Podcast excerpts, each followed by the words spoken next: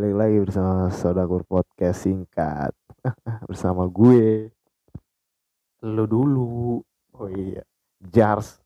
Gans Ini gue bingung nih namanya Sodakur Podcast apa Podcast Sodakur sih bro Suka kebalik-balik ya Gak apa-apa ya bro ya Belum bro. Soalnya apa namanya itu identitasnya diganti-ganti serut dong. Parah banget ya. ya intinya ada bahasannya lah, nggak kosong. Kali ini kita mau bahas apa nih enaknya eh Kita bahas ini aja kali Berhubung kita masih muda nih ya Kita bahas ini aja masa muda itu cuma sekali bro Nah, masa muda itu cuma sekali dari bocil, remaja, muda, tua. Oke, nggak ada lagi. Udah. Ada yang kelewat masa-masanya lu. Bocil Remaja Eh Bocil alay dulu udah. Alay dulu Remaja baru bro. Baru muda. Nah Kita bahas dari bocilnya dulu kali ya. Bocil eh apaan? Bocil ngapain sih anjing? Bocil-bocil zaman sekarang kan bahaya bro Yang SD ya Tapi kalau TK mah terlalu bocil dah. SD SD zaman sekarang pergaulannya udah makin aneh-aneh Gak ngerti gua Parah, itu dari pergaulan sih, tergantung ini apa sih namanya itu? Lingkungan. Bocil-bocil sekarang baru brengsek-brengsek buat kurang tatar ngentot. kan kena ngentot kan lu pada bocil sekarang ya udah gitu sekarang kan guru-guru kan nggak bisa tegas kayak kita zaman dulu. Kalau sekarang kan asal guru main tangan apa nyubit atau jewer sedikit bocilnya ngadu.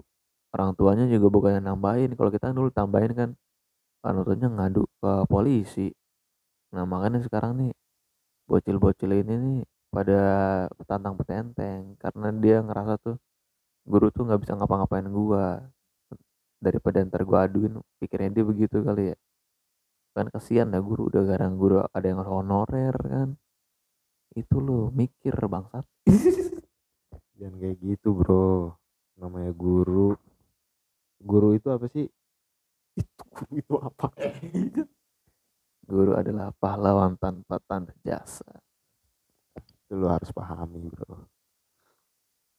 Jangan itulah apa namanya? Jangan tengek, Bro. Jadi bocil ya kan. Lu masih bocil, belum alay. Alay lu mana nambah alay, bangsat. udah bocilnya begitu ntar pas lagi alay lu udah mulai racap-racapan emang lu sialan lu udah mulai racap-racapan lu udah mulai minta aneh-aneh lah orang tua pasti buat menuhin keinginan racap lu buat bikin surprise racap lu alah surprise tai anjing Jangan dibiasain kayak gitu, Bro. Kasihan orang tua lu, ya kan. Lu ngebiay eh lu ngebiayain orang tua lu. Kelibak dah. Orang tua lu ngebiayain lu buat lu biar jadi bener, bukan jadi nggak bener, Bro. apalagi nih pas lagi udah masuk-masuk masa alay kan racapan sudah mulai melanda itu yang sebenarnya tuh eh, apa ya fase-fase di mana dia itu minta ke orang tua supaya pacarnya senang doang minta apa pun misalnya minta duit jajan yang lebih apa minta motor buat jalan-jalan biar dipandang temennya biar nyenengin pacarnya lah kalau orang tua lu ada ya boleh kalau orang tua lu pas-pasan lu minta begitu tiba-tiba lu nggak tahu orang tua lu minjem ke siapa susah payah segala macem banding tulang elunya malah foya-foya emang anak bangsat lu Kebiasaan leha-leha sih. Jangan kayak gitu, Bro. Kasihan orang tua lu, Bro. Ya kan? Hargai orang tua. lu masih bocil. Belum alay belum pas lu remaja. Ada lagi tanggungannya orang tua kasihan. Sama gue paling resah juga ini nih anak-anak moods. Enggak semua sih. Itu udah masuk SMP SMA biasanya nih anak-anak muda begini nih resah gue ya gue nggak tahu ya dia itu pakai duitnya dia sendiri apa pakai duit orang tuanya. Tapi rata-rata sih kebanyakan pakai duit orang tua lah. Kayak naik moge naik motor apa gitu yang digaya-gayain gitu. Petantang petantang di jalan anjrit. Eh lu masih pakai duit orang tua lu bro. Jangan bangga dulu lu. Kalau udah bisa ngasilin duit sendiri lu bokul sendiri baru dah. Tapi jangan petantang petantang juga dong. Ya pokoknya jangan tenge lah ya kan. Kayak gue waktu itu pas lagi jalan tuh pas apa ya? Pas hujan. Anjing. Emang iya sih kayaknya orang ada gitu kan. Masih SMA remaja. Itu kalau SMA apa sih sebutannya? Alay ya masih ya? Alay SMP-an remaja udah. Remaja ya. Anjing emang motornya keren sih idaman gue juga. Ya kan? Ngebut ada becekan dikebut sama dia kan tai ya kan? Gue pepet dia gue pas gue pepet dia malah ngeliatin gue lah nantangin anjing. Padahal dia yang salah. Kalau gue kemarin tuh baru kejadian tuh habis gue dari Lagun nemenin adek gue lewat galaksi kan gue pas banget lagi jamnya jam-jam kill sekolah kan di dari Pangsut ke arah GGP tuh. Ada gerombolan cowok nih naik motor. Tiga tiga tiga motor kalau salah apa empat gitu. Ibarat itu kayak ada kaptennya tuh satu tuh yang pakai moge tuh. Anjing malah geber-geber di jalan. Gua maksudnya ya lu ngapain? Nyari apaan lu bro? Biar diliatin orang-orang. Biar diakuin orang-orang lu orang ada nggak penting bro bro. Hidup lo emang masih buat dilihat orang doang. Belum tahu lo susahnya gimana jadi orang. Lu bukan orang berarti bro kalau kayak gitu. Tai. Udah gitu kan? Buset. Terus dia sempat dibalap tuh sama uh, abang-abangan kan kayak baru balik kantor gitu kan. Moge juga sempat dibalap kayak nggak terima gitu jadi kayak balap-balapan anjing di jalan raya gitu. Lah bukannya apa-apa bro di situ banyak orang nyebrang banyak tukang-tukang lagi dagang. Kalau misalnya lu kenapa-napa yang repot bukan lu doang semuanya repot bangsat. Emang kelakuan bocah-bocah milenium begitu si anjing. Aduh gaya lu kurang bro kayak gitu. Gaya apa bro? Bukan gaya ada apa sih dia? Uh, bener ya kayak eh lu malah bikin pusing bro. Iya pokoknya kurang-kurangin lah ya kan? Tar kalau lu udah bisa ngasilin duit sendiri nggak apa-apa kayak gitu sombong-sombongin. Duit lu ya kan? Duit orang tua ngentot. Lu duit ote malah dibuat-buat petantang petenteng ote bro itu jangan kayak gitulah. Nanti lu pas lagi kuliah apalagi dulu dilempar disuruh merantau segala macem. Baru tuh udah mulai berasa tuh dikit-dikit tuh. Duit orang tua dihemat-hemat udah nggak bisa kayak dulu lagi loh. Belum kalau misalnya ada uang tugas segala macem kan lu nggak enak. Kalau misalnya lu tahu diri malah lu nggak enak pasti minta orang tuanya. Biasanya lu kerja sampingan nah itulah baru kehidupan sebenarnya dimulai. Kalau sekarang sekarang mau bocah-bocah sekarang belum ngerasa ya. belum ada pikiran. Sampai kuliah juga kayaknya masih kayak gitu. Itu bakal ketergantungan bro. Sampai lu kerja juga pasti lu masih minta duit ke orang tua. Gue jamin tuh bro. Emang harus mandiri emang harus dibiasain. Kayak kayak gue termasuk ini nih gue termasuk orang yang rada ketergantungan sama orang tua karena dulu apa apa tuh gue orang tua gue orang tua pengen ngelepasnya deh makannya secepatnya. Gue kadang sampai urusan kecil aja nyok sudah kadang-kadang makanya itu. Pengen gue rubah kebiasaan buruk itu. Jangan bro jangan apa-apa orang tua. Susah ujungnya bro. Ribet deh malah kalau gue sih jujurnya masih kayak gitu cuman gue nggak sombong gitu kan kayak anak-anak milenium sekarang si anjing. Dulu juga gue pas zamannya masih remaja nggak kayak gitu-gitu amat anjing. Culun-culun naik gue jadi culun sekarang nggak apa-apa bro. Itu tuh, tuh aduh ya Allah. Emang beda zamannya bro dulu kan gimana ya? Uh, sosmed juga dulu kalau kata gue sosmed juga mempengaruhi gayanya dia deh. Dia ngeliat influencer-influencer di luar sana yang udah sukses pengen niru-niru gayanya. Lah mereka kan usaha dulu awalnya nggak tiba-tiba langsung terkenal nggak tiba-tiba langsung dapat duit. Lu ngeliat jadinya doang prosesnya nggak lo lihat bro. Nggak bisa lo begitu. Amin. Jadi yang iya sih bener. Orang-orang zaman sekarang pasti pengen dilihat ya. Ya kan? Pengen dilihat sama orang. Hasilnya apa coba? Malah nggak keren lu kalau kayak gitu bro. Ya kan? Jadi orang dulu baru keren lo itu juga tuh salah satunya tuh. Dia pengen dilihat orang.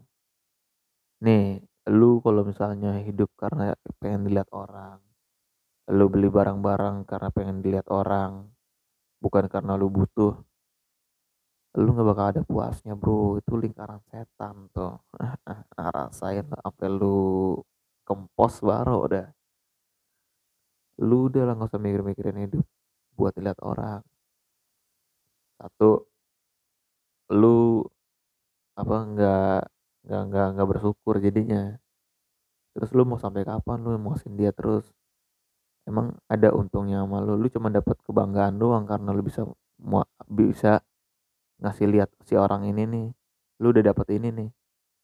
Ya kan orang itu kan juga belum tentu peduli sama lu juga. Dia juga nggak ngarepin apa-apa dari lu kan. Lu cuman nyapain nyapain diri lu sendiri doang bro.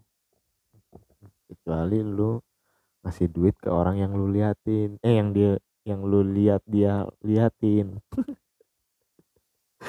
Apa tuh bermanfaat buat dia yang liatin lo? Hedon hedon gitu kurang kurangin lah bro. Kesel banget gue ngeliatnya jadinya. Buka IG tuh makai males gue hapus pakai IG kesel anjing anjing jadinya. Jadi kitanya sama gue juga udah ngikutin langkah lu bro. Gue hapus IG terus uh, gue setelah berapa hari apa berapa minggu gue ya nggak IG ya gue hidupnya jadi nyantai-nyantai aja gue enjoy enjoy aja. Soalnya jadi nggak ngebandingin kehidupan lu sama kehidupan orang lain. Terus sama jadi fokus sama orang-orang sekitar lu. Karena kan lu nggak tahu nih kalau misalnya lu buka IG kan lu udah tahu nih kegiatan dia misalnya habis pergi ke Dufan. Jadi lu nggak usah nanya-nanya lagi. Kalau misalnya lu nggak tahu dia ke Dufan karena nggak buka IG kan pasti ketemu kan jadi baik yang bisa diceritain bro. Itu manfaatnya bro. Sosmed jadi yang harusnya bermanfaat jadi kedosaan timbul. Jadi kurang bersyukur. Jadi apa lagi bro suka ngebanding-bandingin hidup lu sama hidup orang lain ya kan? Terus? Terus dari sosmed juga itu emang yang memicu lu jadi hedon sih kalau kata gue terus gue pernah pernah gue pernah baca juga ya apa pernah dengar gitu gue lupa. Yang punya Instagram apa yang punya Twitter gitu. Dia aja nggak ngizinin anaknya main itu bro nggak ngasih anaknya buat main IG apa Twitter gue lupa. Karena dia tahu efeknya tuh buat mental kurs ya. Rusak mental rusak pikiran. Setan lu. Jadi kesel kan gue di sini. Nah nanti pas lagi udah lu dewasa baru tuh lu udah mulai uh, bisa nata keuangan. Ya kalau misalnya lu sukses semoga aja sih sukses. Syukur-syukur kalau sukses. Lah kalau misalnya lu tiba-tiba yang tadinya kaya banget nih pas lagi lu udah dewasa kan orang tua lu kan semakin tua. Siapa tuh udah berhenti kerja atau udah meninggal kan? Lu mau pegangan nama siapa bro? Nah, kan lu pikir lagi kalau misalnya orang tua lu udah nggak ada apa udah pensiun apa gimana penghasilan jadi kurang lu mau ke mana lagi? Minta mas sodakur kagak ada duit anjing. Sodakur mah belum belum ada apa-apanya. Iya soal sodakor sodakor podcast yang yang bukan sodakor yang ada di hubungan darah dong. Ya masa minta mas saudara lu ya kan? Kurang-kurangin ya bro itu emang iya sih masa muda emang harus dinikmatin ya kan? Muda cuma sekali habis muda tuwir tuwir nggak ada udah. Masa muda emang cuma sekali. Lu boleh nikmatin cuman yang penting lu tahu batasnya aja yang gak boleh dilanggar sampai mana. Kalau misalnya lu emang udah ngelewatin batas segera di stop dah buru-buru sadar sebelum tambah jauh. Ya emang ada sih kalau orang dewasa hidupnya tetap hedon tetap ya tetap dia ngerasa tuh tetap muda kayak waktu dia lagi berapi-apinya deh pokoknya deh. Emang ada yang kayak gitu cuman kan nggak semua orang hidupnya bisa begitu. Harus lihat realita juga. Kalau misalnya emang lu udah nggak sanggup hidup hedon ngikutin teman-teman lu. Ya udahlah jangan dipaksakan bro. Batin lu ntar yang kena sama fisik psikis lu mental lu jiwa lu. Amin. Iya jadi apa namanya? Aduh jadi lupa kan gue intinya masa muda boleh lu nikmatin. Ya cuman tau porsinya ya kan? Yang nggak ada ya udah syukurin aja. Emang nggak ada style apa adanya juga oke ya kan? Malah asikan begitu. Jangan so asik deh. Itu juga tuh bela-belain ngikutin gaya hidup temennya. Cuman karena biar ditemenin dong anjir. Fuck sampah bro itu bro kalau misalnya ada yang masih pemikiran begitu kalau emang lu bisa berteman tapi nggak usah ngikutin gaya hidup temen lu ya nggak apa-apa kan? Kan nggak ada yang maksa juga sebenarnya. Cuman karena lu pengen terlihat setara doang biar dikena apa biar dipandang orang juga wah ini temannya ini nih teman-temannya nih itu tuh kebalik tuh kebalik. Eh jar jar biar karena pengen dipandang doang. Jadi tuh kesannya tuh teman-teman lu tuh hidupnya hedon semua. Kalau emang lu udah nggak sanggup lu kira-kira udah sadar gitu ah, anjir kayak gue nggak bisa begini terus nih. Ya udah lu hidup biasa aja bro. Kan berteman tetap bisa walaupun lu begitu. Iya jadi ya kalau misalkan masih ada teman yang modelnya begitu ya lu jauhin lah bisa kan milih-milih teman juga. Eh bukan milih-milih sih. Ya gimana ya bro? Milter gitu. Jadi jatuhnya bukan milih-milih. Sesuai porsi lu. Kalau lu nongkrong porsi lu gimana? Harus lu harus tahu juga. Apalagi tuh Ah, ya mudah-mudahan ada nih yang remaja-remaja yang sepemikiran sama kita ya kan? Tolonglah. Yuk mari kita gabung. Mungkin kalau misalnya remaja-remaja yang masih SMA egonya masih tinggi bro. Belum belum sampai ya mungkin gak semuanya sih tapi kan belum rata-rata belum sampai mikir kayak gini. Senang-senang aja dari pikirannya dia mah.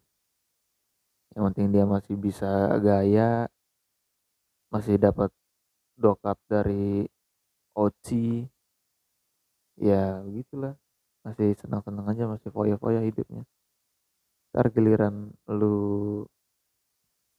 orang tua lu udah keadaannya udah beda baru udah ngisup di sokon. Mau ngapain lagi? Mau hidup itu udah nggak bisa. Makanya berhenti dari sekarang.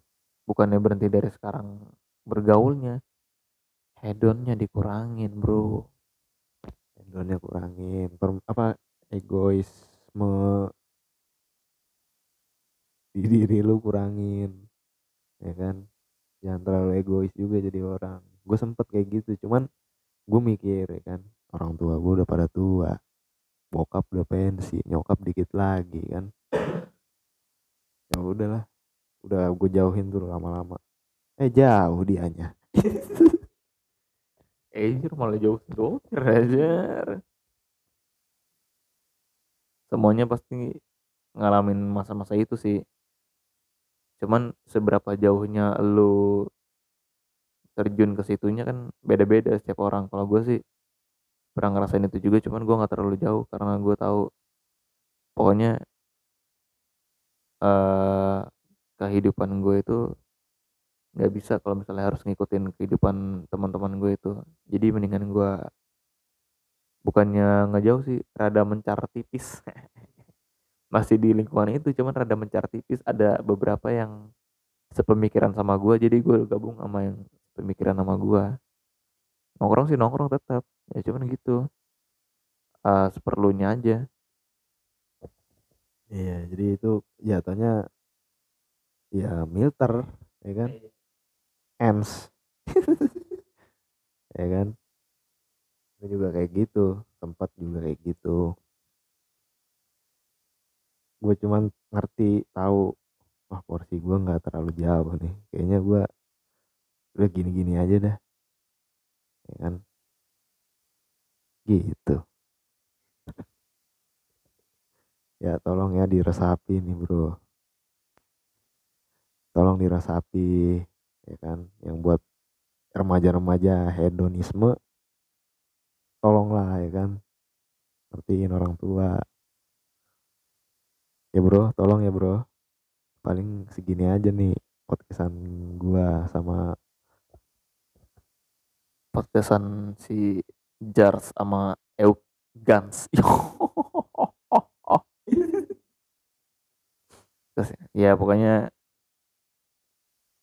cermati lagi apa yang kita omongin tadi karena kita tidak tahu juga apa yang sedang kita omongin. Soalnya ngantuk bro belum bobo.